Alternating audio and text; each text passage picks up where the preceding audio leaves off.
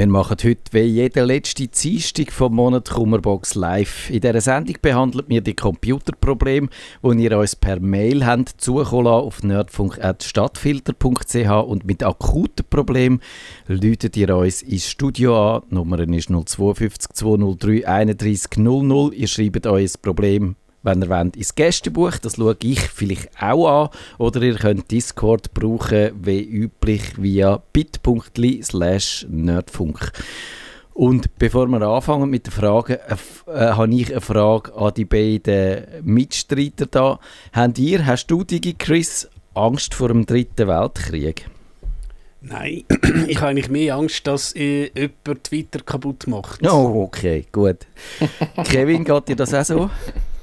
Ich habe, glaube mehr Angst vor dem Dritten Weltkrieg. Twitter ist mir ziemlich egal. ja, ich würde, wenn ich wüsste wählen zwischen der Welt ja, ja, und also, Twitter. Also, so ist es nicht gemeint gewesen, aber. dann würde ich, glaube auch, äh, ja, die Welt wählen und dann sagen Twitter. Na gut, also die Frage äh, hat so ein bisschen mit der Stimmung zu, wo wir uns drin befinden, seit im Februar eben, da hast dann plötzlich die Angst vor dem Atomkrieg, wo wir eigentlich gedacht haben, die sei irgendwann mal Ende der 80er Jahre vorbei gewesen, ist wieder so auftaucht und die erste Frage hat dann auch so ein bisschen mit dem Gefühl zu tun. Aber zuerst müssen wir jetzt noch auf unsere äh, letzte Kummerbox Live-Sendung zurückkommen, Nerdfunk 610 hat nämlich der Matthias Raphael geschrieben. Er hat gefunden, wir hätten uns, er hat es nicht ausgedrückt und hat gesagt, es sei ein Missverständnis passiert, aber wir haben uns, glaube ich, einfach unklar oder sogar falsch ausgedrückt. Nämlich ist es, ist es ums Fairphone gegangen und wir haben behauptet, das gäbe es nur, ich glaube Kevin, du und ich, wir sind das gewesen, das gäbe es nur ohne Google, aber es stimmt eben nicht, das gibt es schon auch mit Google, wenn man will. Aha, das habe ich nicht gewusst. Ah, du hast das nicht gewusst. Ich habe ich es vermutet, sagen wir es so. Also es ist, glaube ich, wirklich so, man kann äh, entscheiden, ob man das mit einem, Betrie mit einem normalen Android haben oder dann halt mit einer Variante ohne Google drin und eben äh, das, das ist, glaube ich, noch wichtig. Und wenn man das Fairphone nimmt mit einem normalen Android, dann kann man es eigentlich wie auch sonst irgendein Telefon brauchen und dann sollten auch die Banking-Apps und alles drauf laufen. DigiChris, hast du irgendwelche Anmerkungen zum, zum Fairphone? Nein, wie gesagt, ich, ich habe es nie gehabt. Wie gesagt, die Idee ist sicher gut, äh, wenn man äh, in Sachen Nachhaltigkeit äh, redet. Ich habe leider noch nie ein Testgerät gehabt, um jetzt mal zu schauen, wie das aussieht, weil eben das S22, den ich da ist sicher nicht das nachhaltigste Telefon von der Welt. ja, genau. Vielleicht müssen wir wieder mal über Nachhaltigkeit reden. Das. Aber jetzt eben, wie gesagt, der Jean, der hat geschrieben zum Konflikt in der Ukraine, oder Konflikt, ich würde sagen, das muss man Krieg nennen, das ist kein Konflikt. Also er, hat, er sagt aber, hat mir wie vermutlich vielen anderen ins Bewusstsein gerufen, wie unsicher Gewissheiten geworden sind. Man versucht, die Flüchtlingsströme zu bewältigen und die Budgets für die Militärausgaben zu erhöhen. Die Maßnahmen müssen innerhalb kürzester Zeit beschlossen werden und äh, wie in der Pandemie ist man verständlicherweise immer ein paar Schritte hintendrein. Und jetzt kommt er eigentlich auf den Punkt und fragt, wie sieht es mit anderen Bedrohungen aus? Die existenzielle Notwendigkeit einer funktionierenden Stromversorgung ist den meisten Leuten inzwischen bewusst geworden. Aber wie sieht es mit der Kommunikation aus? Internet, Software in den Firmen, Kassensysteme, ich zum Beispiel sehe in unserer Firma 30 Mitarbeiter, dass ohne Computer nichts mehr geht. Wir hatten kürzlich ein Computervirus und konnten für fünf Tage nicht mehr arbeiten, kein E-Mail, kein Word, keine sonstigen Software. Könnten Sie sich vorstellen, dass Sie in einer äh, eine Art KMU-Notfallstick vorstellen, welcher essentielle Programme für kleine und mittlere Unternehmen enthält? der in einem solchen Fall immer noch wichtige Funktionen wie E-Mail schreiben, Videokonferenz, Word etc. sicherstellen könnte. Und ich habe geschrieben, DigiChris, das gibt es schon, nämlich es gibt so ähm, Live, ähm, also früher hat es Live-CD genannt, heute nennt jetzt Live-USB-Stick. Da kann man ein Windows, ein sauberes Windows oder ein sauberes Linux starten. Das funktioniert, aber dann kannst du grundsätzlich einmal, ich sage jetzt wieder, einen Brief schreiben, irgendeine Rechnung, einen Beleg ausdrucken. Das geht grundsätzlich mal, ist jetzt eben auch die Frage, ja, was befällt der Computervirus und alles, ja, ist dann vielleicht in deinem Netzwerk so viel Zeug los, dass du einfach gar nicht mehr rauskommst, aber grundsätzlich eben die Notfallstick, da kannst du zumindest wieder mal an einem PC vielleicht, ja, etwas ausrechnen, weil von Hand können ja. wir ja nicht mehr rechnen. Kevin, hast du das auch bei deinen Kunden, dass die fragen, was mache ich, wenn jetzt da im schlimmsten Fall irgendwie einfach das ganze Firmennetz zusammenbricht? Was könnte ich da als, als Rückfallebene einziehen? Ich glaube, wir haben relativ viele Szenarien uns mal überlegt. Das Problem ist halt wirklich, wenn, wenn Software verschwindet. Also mal angenommen, irgendeine Branchenlösung, die wo, wo nicht mehr läuft. Dann, dann bist du ziemlich verloren, da kannst du eigentlich nichts mehr machen.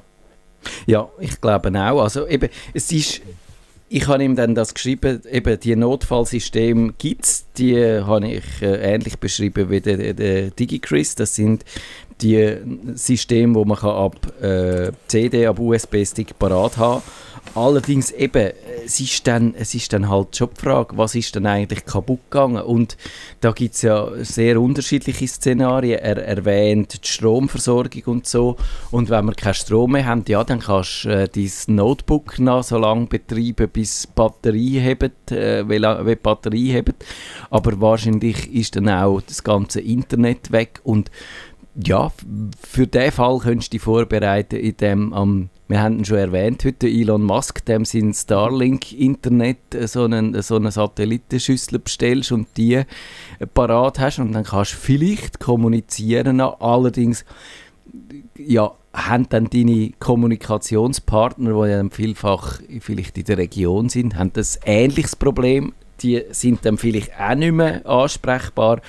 Also eben, es ist die Frage, wie, wie groß sind die Ausmaße der Katastrophe, wo man sich darauf vorbereitet? Ist aber auch, was der Kevin vorher gesagt hat, wegen der Branchenlösung. Ich habe ein Problem gehabt. Es ist nicht jetzt gerade eine Branchenlösung gewesen. Ich habe einfach ein Tool gehabt, wo man so Playlisten verwalten kann.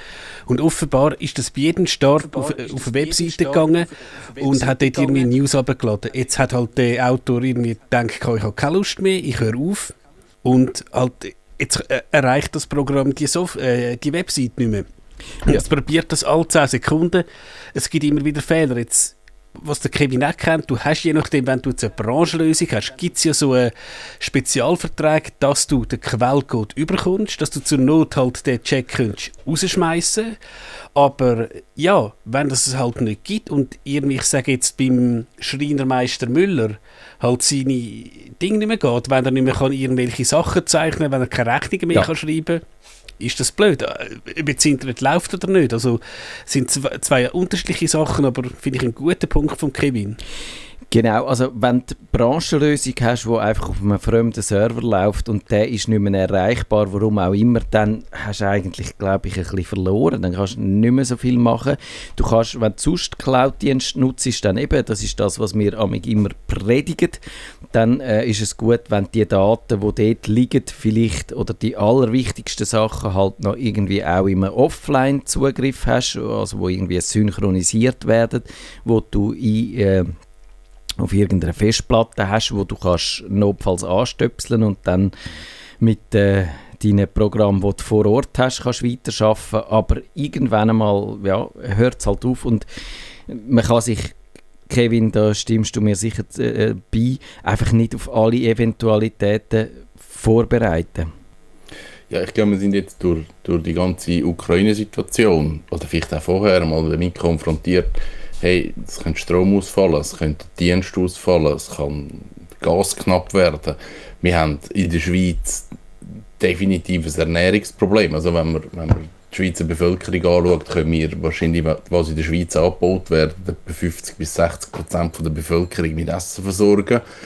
Also das geht auf allen Ebenen weiter und wahrscheinlich ist es spannender mal zu überlegen, ja gut, was macht man jetzt mit Software, was macht man mit Mails, sollen die in der Schweiz bleiben? Aber man hat ja dann die gleichen Abhängigkeiten. Also wenn man jetzt einen Lieferant aus der Schweiz nimmt, dann muss ja der Lieferant Server in der Schweiz haben, was möglich ist, aber auch schon wieder aufwendig. Und irgendwoher müssen die Server kommen und also wenn ein Server crasht, woher kommen die Teile? Also ja es, es, ist sicher spannend, wenn man sich die Gedanken macht, aber man kommt dann wahrscheinlich so ein Gefühl über, für was für Ausmaß hat das Ganze, wenn man jetzt mal durchziehen, okay, wir wollen das jetzt komplett in der Schweiz und ich sage jetzt mal in der Schweiz autark haben, wird schwierig. Ja, wir haben ja schon gesehen, auch wegen der Pandemie, wie schnell dass die Lieferketten in Schwierigkeiten kommen, wie schnell dass Chips äh, fehlen, wie schnell dass jetzt eben auch im Zusammenhang mit dem Ukraine-Krieg da Nahrungsmittel, Getreide, Öl und so äh,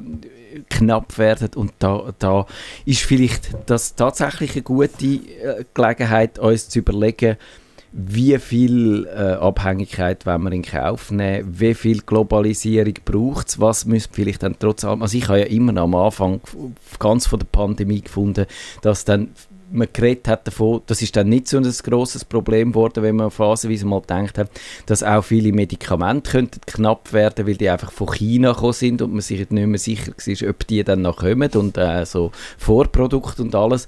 Und das ist, glaube ich, also wenn man jetzt das nicht überlegen, äh, die Gelegenheit wahrnehmen, zu überlegen, äh, wo wir welche Abhängigkeiten in Kauf nehmen und vielleicht ein bisschen könnten auch äh, beseitigen, dann sind wir ein bisschen selber geschuldet. Aber ja, ich, ich äh, würde sagen, wir können trotzdem nicht zur Autarkie zurückgehen. Also das schaffen wir nicht. Äh, für das ist unser Leben zu komplex und so. Aber man kann vielleicht überlegen, wo dass man was kann abfedern kann. Und ich habe noch zwei Literaturtipps, wo man also sind Thriller, es ist überzeichnet, aber wie immer ist, ist manchmal steckt ja in diesen Thrillerinnen ein bisschen ein Körnchen Wahrheit. Das eine kommt von Mark Ellsberg, Blackout. Der hat sich überlegt, was passiert, wenn wir in ganz Europa für längere Zeit mal keinen Strom mehr hätten. Und der Wolf, Harlander, der hat in Systemfehler gedacht, eben was wäre, wenn das Internet weg wäre, wo würde es überall anfangen knarzen und wie könnte man überhaupt das Internet wegbringen. Und ich glaube, es funktioniert, das Internet ist, glaube ich, robuster, wie er das Gefühl hat, aber ja, garantieren würde ich es jetzt auch nicht, dass es alles übersteht.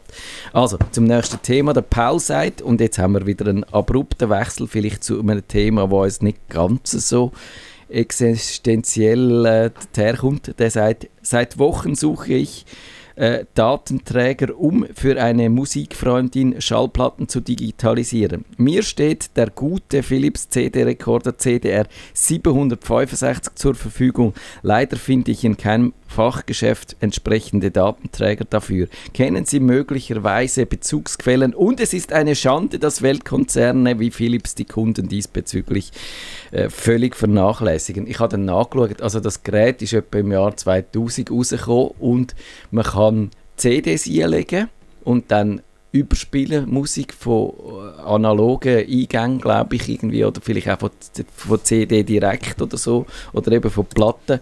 Aber es braucht dann die sogenannten Audio-CDs. Hast du mal so eine brennt, Digi Chris? Kann ich nicht. Ich habe normale CDs brennt, aber ich, ich habe mir jetzt gerade überlegt, also ähm, du willst ja am Schluss, ich sage jetzt, ähm, das Ausgangsprodukt aus dem CDR ähm, 67 und willst du, ich sage jetzt, auf deiner Revox-Anlage abspielen. Ja, Revox ist ein gutes Stichwort. Und wenn jetzt wahrscheinlich deine Revox-Anlage normale CD-Rolling hat, ist natürlich die Frage, hat jetzt das CDR-Gerät wirklich ihre Prüfung, eben ob du ihren, ich sage jetzt, ein China-Rolling ja. reinschmeißt, das ist wahrscheinlich der Punkt, weil ich glaube, ähm, es hat glaube mal super Audio-CD gegeben, wo glaube irgendwie, was hat die 800 Mega, einfach noch ein bisschen eben High-Definition-Audio. Nein, die ist es glaube ich nicht. Ich glaube, das ist wirklich so alt, dass das ein ganz... Darf ich schnell einsetzen? Ja, bitte? Ich habe das Gerät verkauft in meiner Lehre. Sehr schön. Das hat es das wirklich gegeben. Das ist, das ist ein Meilenstein. Ist kein Mythos. Nein, du hast können die Original-CD reinlegen. Auch egal, ob es Kopierschutz hat oder nicht. Die haben einfach alles kopiert, was sie können.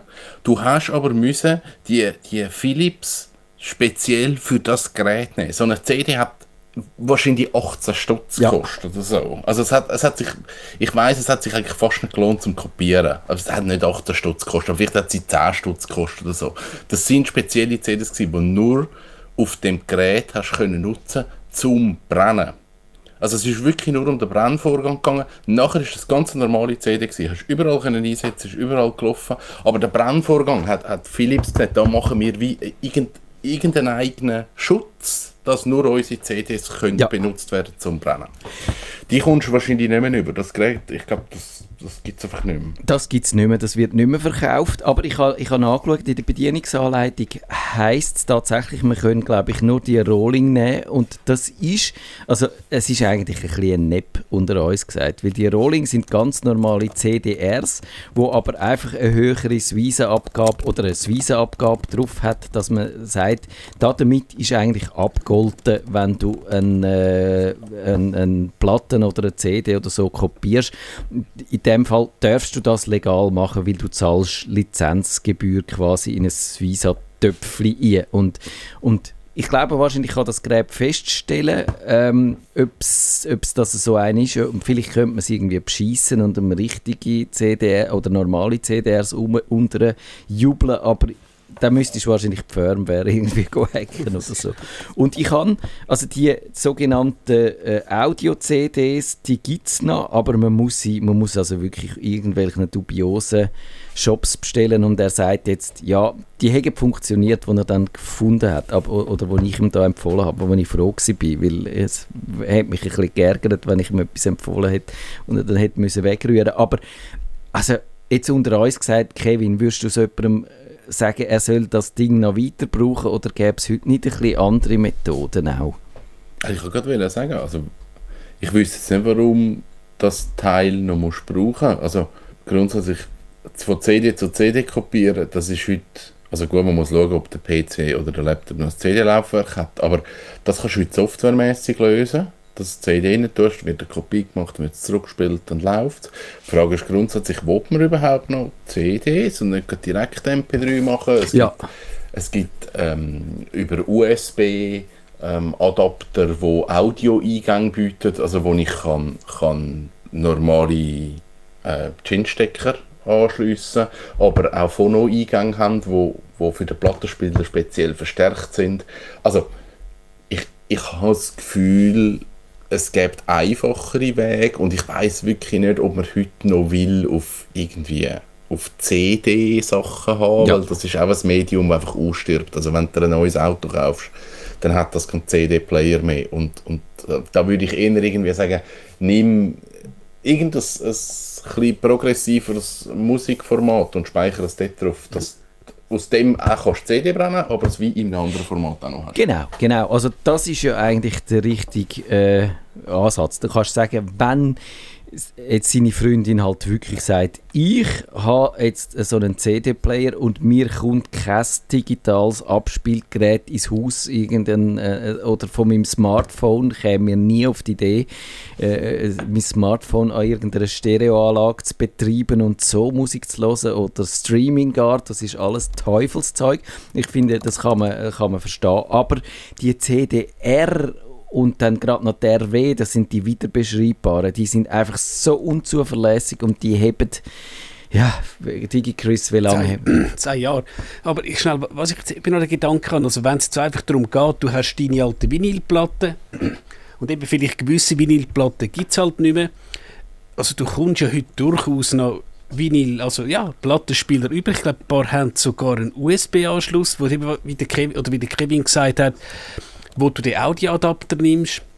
Ja. So Sachen werden vielleicht auch noch was. Und ich habe das in der Familie gesehen, wo man halt einfach gesagt hat, du, jetzt ist halt fertig mit der, mit der Schallplatte und Vater hat einen Kollegen, der halt Schallplatten sammelt und so nach dem Motto, du, ich bringe dir die vorbei und was brauchst, das brauchst du und den Rest tust du halt irgendwie entsorgen. Und ja, ich, ich kann es verstehen, wahrscheinlich gerade bei Schallplatten wirst du gewisse Aufnahmen haben, wo noch Emotionen vorbei sind und dann Ja. riebst du die halt und ja, behaltest vielleicht die Platte einfach und tust dir halt irgendwie in, in den Schrank rein. Wer weiß, vielleicht hat noch irgendwie der ähm, Mick Jagger die, die, die Platten unterschrieben oder so. Genau, dann behaltest du sie auf jeden Fall. Aber ja, oder du hast einfach, sie hat einen Kratz an einer bestimmten Stelle und, und sie knistert so heimelig. Das ver verstehe ich schon. Und ich habe ja auch eine Platte gehabt. Dann habe ich die letzte Mal wieder schauen, was eigentlich aus denen geworden ist. Und dann hat meine liebe Mama gesagt, ja, die sind mal irgendwie verschwunden, die sind mal irgendwie auf einem Flohmarkt gelandet und so. Dann habe ich gefunden, bin ich so kurz nostalgisch geworden und gefunden, äh, nein, ist eigentlich egal. Ich kann das alles noch hören auf anderem Weg. Also, ja, ich würde auch sagen, man kann sich freuen an der, am Medium, dass man das irgendwie kann, auch so dekorativ und, und zur Verschönerung von der Wohnung brauchen und vielleicht tatsächlich äh, zu ganz hohen Viertigen mal kann man nicht Platten auflegen, aber sonst ist einfach so für den Alltagsgebrauch sind die digitalen Medien und die Streaming und die Audiodateien einfach viel praktischer. Gut, sagen wir, Dursi, die hat wieder ein ganz anderes Problem. Die hat ihr iPad gehabt und hat da den Safari aufgemacht und hat dann unten dran, am untersten Rand, hat sie so gesehen, dass es so ganz viele kleine Symbole von, von kleinen Web Papierseiten hat und die stören sie einfach und sie fragt sich, wie kann man die auf der Startseite vom Safari, die komischen äh, Papiersymbole, da die Vorschauen wegbringen. Digi Chris, eine Idee? Ich benutze Chrome auf iPad. Ich bin raus. Du bist raus. Kevin, bist du auch raus? Hey, ich bin auch raus. Oder sind das, sind das die, wenn man, wenn man den Safari startet, die, äh, ich weiß nicht, wie die heißen. die, ja, eben die Tiles dort. Die Tiles. Ja. Ja, also ich muss gestehen, ich, eben, sie hat, ich bin ein bisschen im Vorteil, sie hat mir einen Screenshot geschickt und äh, ich habe das also auch noch nie mit eigenen Augen gesehen, weil ich brauche den Safari auch nicht, ich brauche den Firefox, aber ich habe dann angefangen zu suchen und ich habe recht lange müssen suchen, bis ich herausgefunden habe, das ist eine Erfindung vom iPad OS 15, soll so ein bisschen das Multitasking, der Umgang mit mehreren verschiedenen offenen Seiten vereinfachen gibt es auch nicht nur im Safari, sondern auch im Mail. Und da muss ich jetzt Apple wirklich loben, was sie sich ein, haben einfallen lassen für die Funktion. Sie heißt nämlich in Englisch heißt sie The Shelf, also so quasi das Büchergestell. Und dann gibt es eine deutsche Übersetzung von dem Begriff, wo allerdings kein deutsches Wort dabei rausgekommen ist, sondern ein anderer englischer Begriff, wo aber nicht The Shelf heißt, sondern also The Shelf heißt auf Deutsch The Board. ich weiß auch nicht, was die gerade sich überlegt haben. Also der Board. Das Board kann man nicht abschalten, aber man kann irgendwie einfach eine von diesen Seiten nach der anderen kann man so wie wenn man im, im Taskmanager vom iPhone ist oder vom iPad, wo man dann so die Apps wegwischt, kann man auch die einzelnen Seiten wegwischen und dann verschwindet es und äh, wenn man, wenn man seine, seine äh, Tabs wieder aufgeräumt hat, dann sollte die weg sein.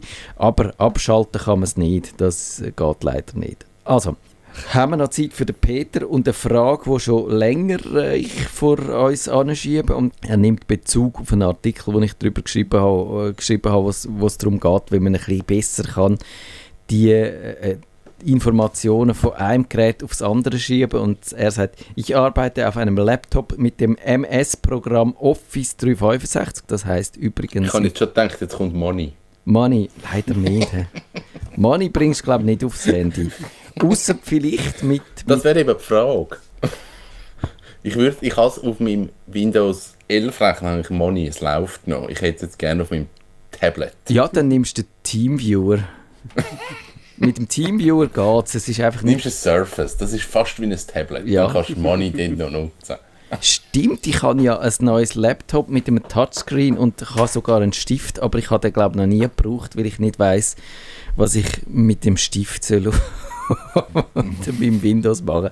Aber es ging also. Und eben seit äh, das Microsoft 365 gleichzeitig habe ich ein iPad in der Wohnung und ein iPhone für unterwegs. Wie schaffe ich es, dass alle meine Office-Dateien, insbesondere Outlook, Word und allenfalls Excel und PowerPoint und die mit dem iPhone gemachten Fotos miteinander synchronisiert werden können? Wer wird von euch beiden zuerst äh, die Büchse von der Pandora aufmachen?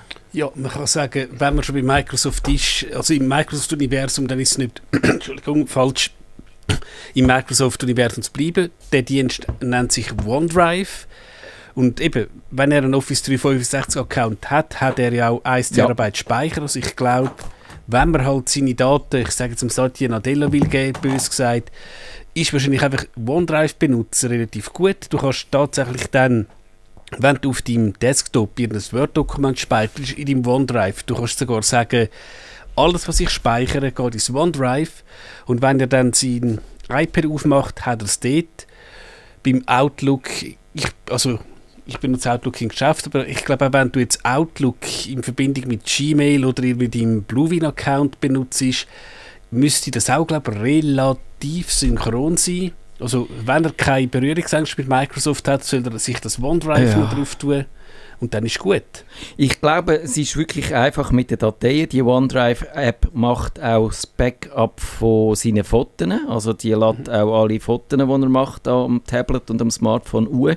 Und dann macht auch unter dem Windows, gibt es ja dann die Fotos-App, wo er dann auch so ein bisschen à la, äh, wie man das von Apple her kennt, so schöne Ansichten macht, mit, mit äh, chronologisch und so. Man kann sie durchsuchen nach Stichwörtern, die werden automatisch verschlagwortet. Das ist wirklich alles schick und elegant und man kommt so Erinnerung über, wo du siehst, heute am gleichen Tag vor fünf Jahren hast du das und das gemacht. Das, das ist wirklich alles gut. Aber Krux, Kevin, ist, glaube ich, das Outlook, vor allem dann, wenn man äh, auch noch so diese Kalender und vielleicht Kontakt und so auch noch will synchronisieren Ja, ich glaube, das ist ein bisschen tricky. Also wenn Office, jetzt weiss ich nicht, wie die heißen. Office, es, es gibt das Office 365 Privat, wo ich einfach Programm habe, und es gibt das Office 365 Business mit Online Exchange. Und, Ja. und das, das wäre so die Lösung, die es braucht. Ich, ich glaube, das müssen wir wahrscheinlich einmal wie in einer separaten Sendung erklären. Weil wenn man das tönt ja eigentlich noch cool. Man könnte einfach den Business-Account lösen, hat Online-Exchange und kann dann seine Mails immer synchronisieren.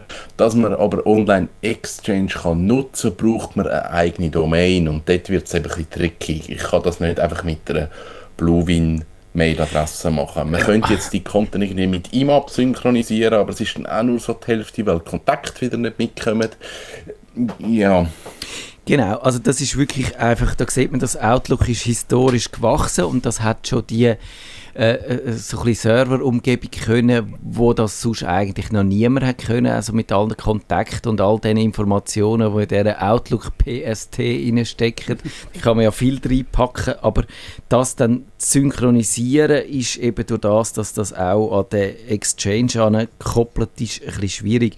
Äh, Das kann man jetzt fast wie nicht so, so allgemeingültig beantworten, weil es hängt ein bisschen davon ab, wenn er seinen Alltag organisiert hat. Und ich würde jetzt wahrscheinlich sagen, wenn, d- äh, wenn du jetzt zum Beispiel einfach Kontakt und deine Kalender sonst irgendwo hast bei einem Dienst, wo auch äh, vielleicht allenfalls in dem Outlook rein kannst abonnieren, wo, äh, also zum Google, ich weiß nicht, es schafft so einigermaßen mit dem Google zusammen, aber der Kalender, siehst du einen, siehst einen Google-Kalender im, im Outlook rein? Schon wahrscheinlich, oder? Kannst, Ich ja glaub, du man kannst kann- aber nicht gescheit einbinden. okay. Es hat Du aber ein musst, du Tool musst gegeben. Es hat mal ein Tool gegeben, ja, aber du das, musst einen, das ist schwierig. du musst Also, einen Feed laden. Aha, ja. also was ich noch könnte jetzt sagen, angenommen hat Gmail, also so mache ich es persönlich. Ich habe auf meinem Desktop gehe ich halt auf die Gmail-Webseite, habe meinen Kalender und auf, auf dem Smartphone, ob das jetzt halt ein iOS ist oder ein Android, habe ich den Kalender abonniert. Aber vom Outlook mit dem at gmail.com Account in den Kalender zu schreiben, ist eine riesige Sache und es hat nie richtig funktioniert. Aber ich glaube, das ist ein gutes Stichwort von Kevin, dass wir das mal in einer eigenen Sendung äh, anschauen. Ja, das können wir. Aber ich bin ja, ich bin, ich wäre dann in dieser Sendung der Exchange-Hasser, wo wir sagen, ich will das nicht mehr. Ich will eigentlich nicht mehr mit dem konfrontiert werden, weil ich bin ja mal früher beim Tag in der Computerunkel und dann sind andauernd so Outlook-Probleme gekommen und ich glaube, ich bin immer noch ein bisschen müde von denen. Obwohl ich jetzt das seit sechs, äh, mindestens sechs Jahren nicht mehr mache, beim Tag bin ich immer noch ein bisschen müde vom, vom Outlook. Verstehst du das, Kevin? Oder erquickt dich das Outlook? Hey, ich verstehe, dass man früher ein Problem gehabt aber ich sehe jetzt, wie viele Kunden das wir haben mit Office 365 und Online Exchange und wie unproblematisch Okay. das Ganze läuft. Also dann, Also wir haben, wir haben manchmal Probleme und die ziehen sich dann über alle Kunden durch, was, was mega zermürbend ist eigentlich. Aber grundsätzlich, das läuft eigentlich problemlos. okay, gut, das wäre also tatsächlich mal, äh, wie soll ich sagen, eine optimistische äh, Botschaft, dass man kann sagen, so nach etwa 20, 25 Jahren hat es Microsoft angebracht. Dass, dass das, nein, also bevor ich jetzt noch äh, mehr polemisiere, würde ich sagen, ist es das gewesen für heute? Und in einer Woche machen wir so digit mach, oder machen wir Marvel oder müssen wir über Marvel. machen wir Marvel? Hä? Okay. Bist du auch dabei, DigiChris Ich muss Marvel? sicher noch schauen, ich bin ja gerade ein bisschen gewisse Sachen am Hin und Her äh, zügeln. Also Ich Du weißt einfach nicht, ob du etwas zu sagen hast zu dem. Ja. Also, wir schauen. Nerdfunk. Schaltet Sie auch das nächste Mal wieder ein, wenn es heisst